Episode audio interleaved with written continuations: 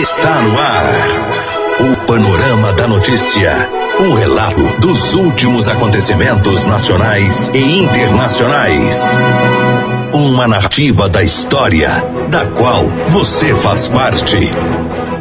10 e 31 Olá, bom dia para você. Boa segunda-feira. Hoje, 10 de novembro de 2019, a gente começando a edição número 77 do Panorama da Notícia, o seu diário de notícias da manhã. Eu sou Raquel Marim, junto com Silvana Ruda. Um bom dia. Bom dia, Raquel. Bom dia aos ouvintes da Paranaíba. O dia hoje amanheceu nublado aqui em Rio Paranaíba e, segundo a previsão do tempo, o dia deverá ficar parcialmente nublado com ocorrência de pancadas de chuva à tarde e também noite. A máxima para hoje é de 30 30 graus e neste momento registramos média de 21 graus de temperatura. Estamos na primavera brasileira. O nosso compromisso é com a informação séria e imparcial. É a Paranaíba FM colocando seu espaço a serviço da comunidade. Você está na Rádio Paranaíba, a rádio que é a sua voz. Bom dia. Confira agora os destaques. Nesta edição do Panorama da Notícia, você vai saber que Tragédia. Acidente mata ao menos cinco campos altenses da BR-262 na cidade de Campos Altos. Veículo de Prefeitura de Rio Paranaíba sai da pista e capota na BR-262, próximo a Luz. Homem é flagrado pela mãe tentando estuprar o próprio filho em Lagoa Grande e acaba na delegacia. E ainda, homem é preso por atingir companheira com disparo de chumbinho no olho em Presidente Olegário. Tudo isso e muito mais mais aqui no Panorama da Notícia. Agora 10h33. Um acidente matou ao menos cinco jovens altenses jogadores de futsal por volta das 15 horas deste sábado, dia 16. Segundo a Polícia Rodoviária Federal, o acidente ocorreu no quilômetro 583 da BR-262, no município de Campos Altos. De acordo com uma testemunha que estava em um veículo com os outros atletas, o veículo que se envolveu no acidente rodou, invadiu a pista contrária e bateu frontalmente com ônibus. Segundo o Corpo de Bombeiros, o carro de passeio era ocupado por cinco jovens do sexo masculino que saíam de Campos Altos para Bambuí para disputarem uma partida de futsal. Todas as vítimas morreram no local. Os passageiros do ônibus, cerca de 48 pessoas, tiveram ferimentos leves. As vítimas foram identificadas como Ricardo Máximo, Danilo Andrade, Rodrigo Andrade, Marcos Vinícius e Eli, Elimar Nascimento. Eles haviam sido campeões da Copa Campos Altense de Futsal na noite da sexta-feira 15 em Campos Altos. O prefeito Paulo César de Almeida decretou luto oficial de de três dias em Campos Altos. Os moradores ficaram em choque. Várias lanchonetes e bares da cidade não abriram. 10h34 e feriado prolongado provoca morte de pelo menos 14 pessoas nas estradas de Minas. As informações com João Felipe Lolli. Mesmo antes de terminar, às 11 horas e 59 minutos da noite deste domingo, já é possível afirmar que a Operação Proclamação da República da Polícia Rodoviária Federal terá como saldo mais mortes neste ano do que em 2018. No ano passado, foram cinco dias de operação, de quarta a domingo, tendo como saldo nove mortes, 199 feridos e 123 acidentes registrados nas rodovias mineiras. Já em 2019, até agora, são pelo menos 14 vítimas fatais em acidentes nas rodovias que cortam o estado. O acidente mais grave até agora foi na BR-262, altura do quilômetro 584, num local conhecido como Serra da Saudade, que fica próximo à cidade de Campos Altos, no Triângulo Mineiro. Cinco pessoas morreram, conforme explica o comandante do 8 Batalhão do Corpo de Bombeiros Militar de Minas Gerais, Tenente Coronel Anderson Passos. Um veículo de passeio, um Honda Civic de cor preta, teve uma colisão frontal com um ônibus de viagem nessa rodovia. Pela posição final dos veículos, aparentemente o veículo Honda Civic ele invadiu a contramão. Estão confirmados cinco óbitos nesse veículo de passeio, cerca de três a cinco pessoas com alguns ferimentos neste ônibus, que tinha cerca de 42 pessoas a bordo. Já na BR-040 houve uma batida entre um Volkswagen Santana e uma carreta Volvo, na altura do quilômetro 358 em Felixlândia, região central de Minas. Um dos ocupantes do carro de passeio morreu no local e um outro foi socorrido para o hospital de Curvelo, em estado grave. Falando agora da BR-381, altura do bairro Borba Gato, em Santa Luzia, na região metropolitana, teve batida entre um carro e uma carreta, com uma pessoa morta. Segundo a Polícia Rodoviária Federal, o acidente aconteceu no sentido Espírito Santo, altura do quilômetro 451, ali bem próximo à ponte sobre o Rio das Velhas. Essas sete mortes nas rodovias no sábado se somam a outras sete mortes registradas na sexta-feira, totalizando 14 pessoas que perderam a vida nas rodovias mineiras até este momento no feriado de proclamação da República. Repórter João Felipe Loli. Agora 10h37, mudança na lei sobre a compra de imóveis na planta está perto de completar um ano. A gente continua com o repórter João Felipe Loli sancionada no finalzinho do ano passado pelo ex-presidente Michel Temer, a Lei 13.786 modifica duas outras leis bem mais antigas, das décadas de 60 e 70, trazendo regras mais claras para a compra de imóveis na planta. A lei estabelece punições para o comprador quando ele fica inadimplente, ou seja, deixa de pagar as parcelas do financiamento, e traz também punições para a construtora quando ela atrasa a entrega do imóvel. Para nos ajudar a entender esta situação, a Itatiaia ouve agora Agnes Castro, que é assessora jurídica do Sinduscom.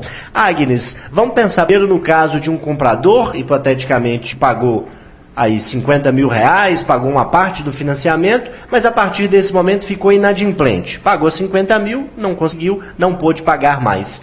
A construtora pode processar esse comprador? A partir dessa lei, alguma punição já está prevista para esse comprador inadimplente? Bom, de acordo com a nova legislação, é, o adquirente vai fazer jus à restituição das quantias que houver água atualizadas, deduzidas dos seguintes itens, né? Em resumo aí, a comissão de corretagem, que realmente é uma discussão que havia antigamente em relação a quem deveria pagar esse valor, agora ficou claro que será deduzido no valor pago pelo adquirente, poderá ser feita a retenção de até 25% da quantia paga, desde que o imóvel não esteja sob o regime de patrimônio de afetação.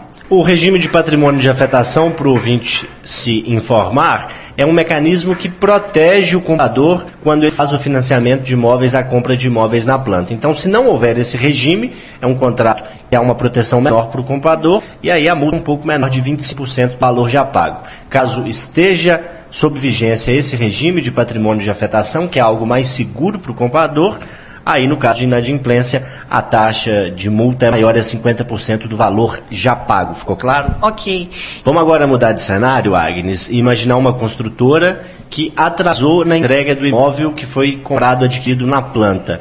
Eu, por exemplo, que fiz essa compra, num caso hipotético, a partir desse atraso eu tenho algum direito, a partir do que diz essa lei, eu posso ser ressarcido com algum tipo de multa? Quais que são as possibilidades? Se contiver uma cláusula que a gente chama de cláusula de tolerância, ou seja, onde a construtora tem um prazo de até 180 dias para atraso da entrega da data prevista, não há que se falar de inadimplemento por parte da construtora. Agora, se efetivamente não houver essa cláusula ou já tiver passado esses 180 dias, ok? Existindo lá essa previsão, o adquirente vai poder pedir a resolução do contrato. Ou seja, o que é isso? É a devolução integral dos valores pagos, mais a multa estabelecida contratualmente, mais a correção dos valores.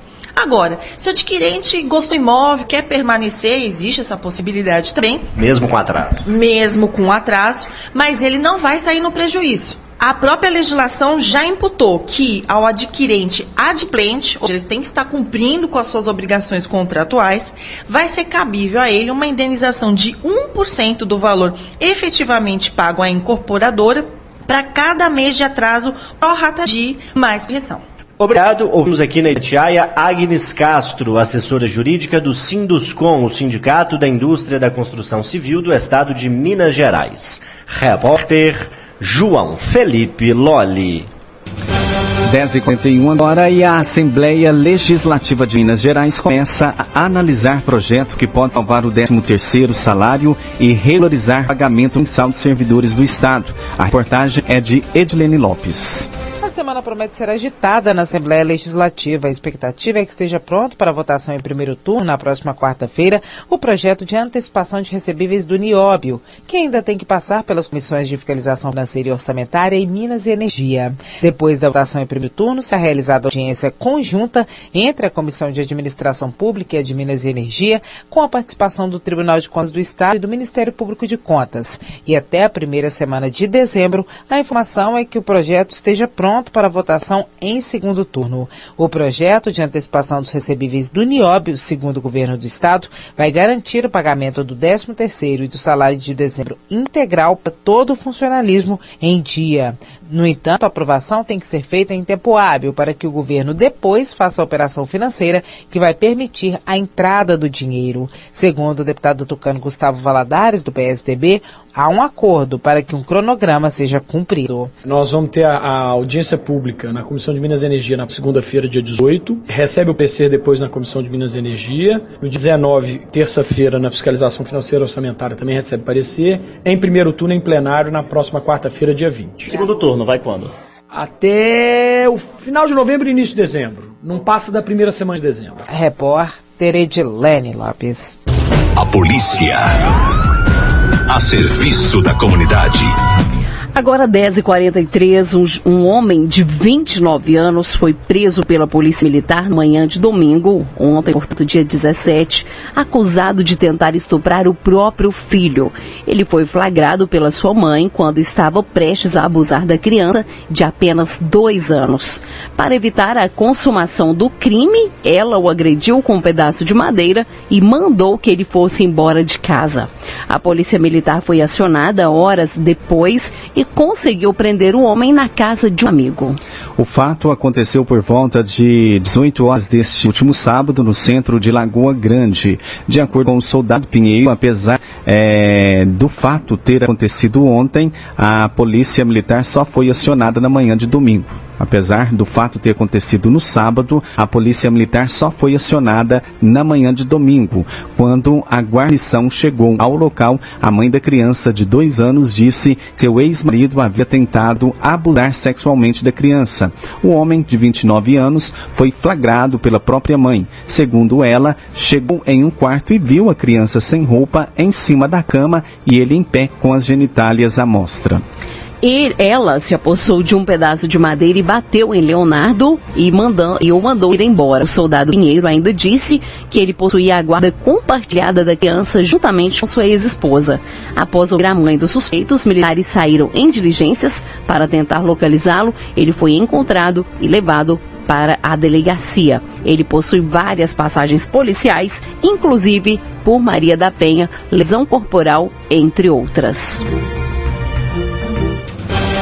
10h45 e um acidente envolvendo um Fiat Blue da Prefeitura Municipal de Rio Paranaíba aconteceu na madrugada da última sexta-feira, dia 15, na BR-262, próximo à cidade de Luz. De acordo com as informações apuradas pela nossa redação, o acidente aconteceu por volta das é, 3 e 30 da madrugada, quando o condutor do veículo perdeu o controle direcional, rodou e saiu da pista devido a uma forte chuva que caía no momento. Segundo informações, uma passageira que estava no veículo teve um ferimento no dedo e o motorista, identificado como Baltazar, relatava dor no tórax. Ambos foram socorridos para o hospital da cidade. Eles seguiam para Belo Horizonte. E uma ambulância de Rio Paranaíba foi buscar as vítimas do acidente e, de acordo com a prefeitura municipal, ambos passam bem e já estão em casa.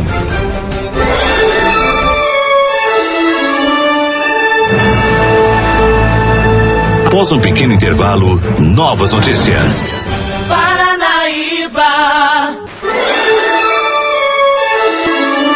Retomamos para que você saiba o que está sendo notícia hoje. Os detalhes da notícia com Alexandre Garcia. Bom dia.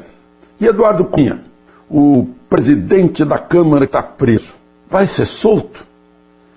Ele não está solto porque não foi condenado ainda. É incrível nesse país. Se ele já tivesse sido condenado, estaria solto.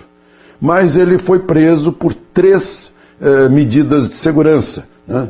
eh, três prisões preventivas para não pressionar testemunhas e não alterar provas. Uma delas já foi afrouxada por 2 a 1 um, pelo Tribunal Regional Federal de Recife, né? é, sob a alegação de que o tempo já havia transcorrido e ele não teria mais poderes para interferir em certas coisas. Né? É por causa do estádio das Dunas, um daqueles estádios construídos para a Copa do Mundo e para a corrupção, né? como outros estádios. Ele ainda responde por mais, ele ainda está preso por mais duas ordens de prisão, de prisão preventiva por casos com a Petrobras, com a Caixa Econômica, com a Odebrecht e com a OAS. Eu estou vendo uma manifestação do eh, ministro Gilmar Mendes, que foi objeto ontem de, de, de, manifestações de rua né, contra ele. Em 2016 ele votou pela prisão depois da segunda instância. Ele disse: não se conhece no mundo civilizado um país que exija trânsito julgado para prender. Se houver abuso, a gente, a gente corrige com habeas corpus. O sujeito planta embargos de declaração e fica esperando que venha a prescrição. Agora se descobriu que já pode ir à cadeia. Né? Ah, porque eh, se exigir o trânsito em julgado, o nosso sistema judiciário se transformará num sistema de impunidade. Imagina que ele disse isso há três anos mudou completamente de ideia, né? lamentavelmente. E graças a isso, é, esse é um dos motivos pelos quais o Supremo mudou o seu, o seu entendimento. Eu vi uma manifestação de uma senhora agricultora, provavelmente do Paná, pelo sotaque, que eu vou, vou resumir rapidamente, uh, ironizando aquele Vossa Excelência exigido pelo ministro Marco Aurélio uh, a uma advogada que havia chamado os ministros do Supremo de vocês. Ela disse: vocês ferram o nosso futuro e querem ser chamados de Vossa Excelência. Nós, agricultores, é que somos Vossa Excelência, trabalhando de sol a sol, sábado, domingo, feriado para produzir alimento. Né? Uh, e temos que aturar artistas dando palpite e não sabem sequer o que é grama. Uh, Vossa Excelência são os, os, policiais que morrem dando a vida para defender as pessoas. Vossa Excelência são os professores. Né? Vossa Excelência são os que varrem o lixo na rua daquelas pessoas que não sabem manter rua limpa. Aí ela compara, diz: olha, o gigante acordou e não aguenta mais esses que jogam imundície no nosso país. É uma manifestação pesada é, de, uma, de uma brasileira é, que mostra que brasileiros estão acordando e as redes sociais facilitam isso. Né? Essa comunicação, cada pessoa virou seu próprio é, porta-voz, né? não depende mais sequer do seu representante na Câmara ou no Senado, os deputados e senadores vão ter que pensar sobre isso né, para, para as próximas eleições, porque eles têm o poder de mudar as leis, né? eles têm o poder de alterar a impunidade. Né? E está todo mundo esperando que façam isso. O, eu vou a outra manifestação dizendo que os honestos, em primeira instância, pagam dívidas, sofrem doenças, são demitidos, é, tem que tratar bem os seus clientes, os seus fregueses, recebem multa em primeira instância, imposto, água, luz pagos em primeira instância, são assaltados, mortos e, e sofrem falência em primeira instância. Mas o assaltante, o homicida, o vigarista, o corrupto tem o trânsito em julgado e a presunção da inocência. De Brasília, Alexandre Garcia. A polícia a serviço da comunidade. Agora 10h54 e uma mulher de 28 anos ficou gravemente ferida na tarde deste domingo 17 após ser atingida por um tiro de chumbinho no olho esquerdo. O fato foi registrado por volta das 17h48 no bairro Andorinhas, em Presidente Olegário. O companheiro da vítima de 24 anos foi preso pela polícia militar. De acordo com informações, o casal fazia uso de bebida alcoólica, alcoólica quando, em determinado momento, acabaram se desentendendo. Ainda, segundo informações, o homem acabou pegando uma espingarda de chumbinho e atirando contra a mulher. Viviane de Almeida Correia, 28 anos, foi atingida no olho esquerdo. Ela foi socorrida até o Hospital Municipal de Presidente Olegário e posteriormente transferida para o Hospital Regional em Patos de Minas. O chumbinho ficou alojado na nuca da vítima. Uma criança de um ano, filha da vítima, sofreu ferimentos na boca e na testa. Possivelmente estava no colo de Viviane e acabou caindo. O suspeito disparo, João Paulo Pereira, da Costa, de 24 anos, disse para a polícia, é, a princípio, que tinha empurrado a mulher e ela bateu a cabeça na parede. Mas no hospital, os médicos descobriram que o ferimento foi causado por um disparo. Ele foi preso no local e encaminhado para a delegacia de Polícia Civil em Patos de Minas, onde será ouvido pelo delegado de plantão. Agora, 10h56, um homem de 32 anos foi preso pela Polícia Militar na manhã desse sábado, depois de assaltar uma padaria em Lagoa Formosa. Ele chegou ao local pela madrugada por volta das 5 da manhã, com uma faca, anunciou o roubo, levou todo o dinheiro do caixa. No momento, havia apenas uma funcionária trabalhando.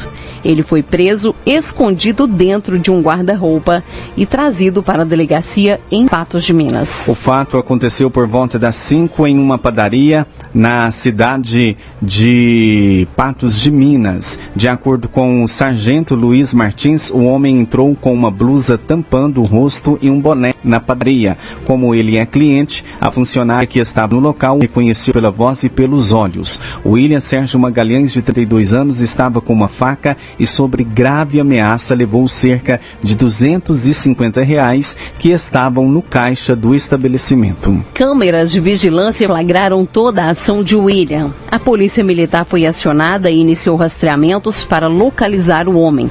Ele foi encontrado em uma casa conhecida por ser ponto de uso de drogas no bairro Planalto. William estava escondido dentro de um guarda-roupa em um quarto escuro, segundo o sargento. Ao ser questionado, ele negou que, que tivesse praticado o assalto. Agora 10 e 57 a segunda fase da campanha nacional de vacinação contra o sarampo começa nesta segunda-feira em todo o país. As pessoas na faixa etária de 20 a 29 anos de idade são alvo desta etapa. Dados do setor de epidemiologia de Patos de Minas indicam que nesta fase da campanha devem ser vacinadas 6.800 pessoas no município. De acordo com o último boletim epidemiológico sobre sarampo do Ministério da Saúde, essa faixa etária é que mais acumula números de casos da doença. Nos últimos 90 dias de surto ativo, foram confirmados é, 1.729 casos em pessoas de 20 a 29 anos. O secretário de Vigilância em Saúde do Ministério da Saúde, o, o Anderson de Oliveira, disse que um dos motivos é que esse público não tomou a vacina em nenhuma fase da vida e se, to, e se tornou é, e se tornou não voltar e se tomou não voltou para aplicar a segunda dose necessária para a proteção. 10h58 e a situação é desmoralizante, mas continua a acontecer. Neste domingo, agentes penitenciários flagraram uma senhora de 59 anos levando drogas para dentro do presídio Sebastião Satiro, em Patos de Minas. Zezita Maria Lima Silva tentava entrar com a droga no interior das partes íntimas. Ela foi conduzida para a delegacia. A ocorrência na ainda todo, que a todo momento Zezita tentava sair da unidade, respondendo à equipe não obedecendo a orientação de aguardar os devidos procedimentos, sendo necessário, necessário algemá-la e levá-la para a cela de triagem. A senhora, juntamente com o material, foi encaminhado para a delegacia para ser ouvida pela autoridade policial. A ocorrência foi registrada pelo crime de tráfico de drogas. 10h59, Panorama da Notícia, um oferecimento de Semig. Você caminhou conosco pelo Panorama da Notícia. O conhecimento dos fatos faz de você o cidadão ativo. E esse foi o Panorama da Notícia, edição de número 77, nessa segunda-feira, 18 de novembro de 2019, com a apresentação de Silvana Ruda e Raquel Marim. Panorama da Notícia, uma produção do Departamento de Jornalismo da Paranaíba FM. Reveja e escute novamente esse programa no seu computador ou smartphone. O Panorama da Notícia é multiplataforma. Além do site, você encontra este programa disponível também no YouTube no podcast do Spotify. Agradecemos o carinho de sua audiência e continue com a programação da Paranaíba FM. Fiquem com Deus. Bom dia, Rio Paranaíba.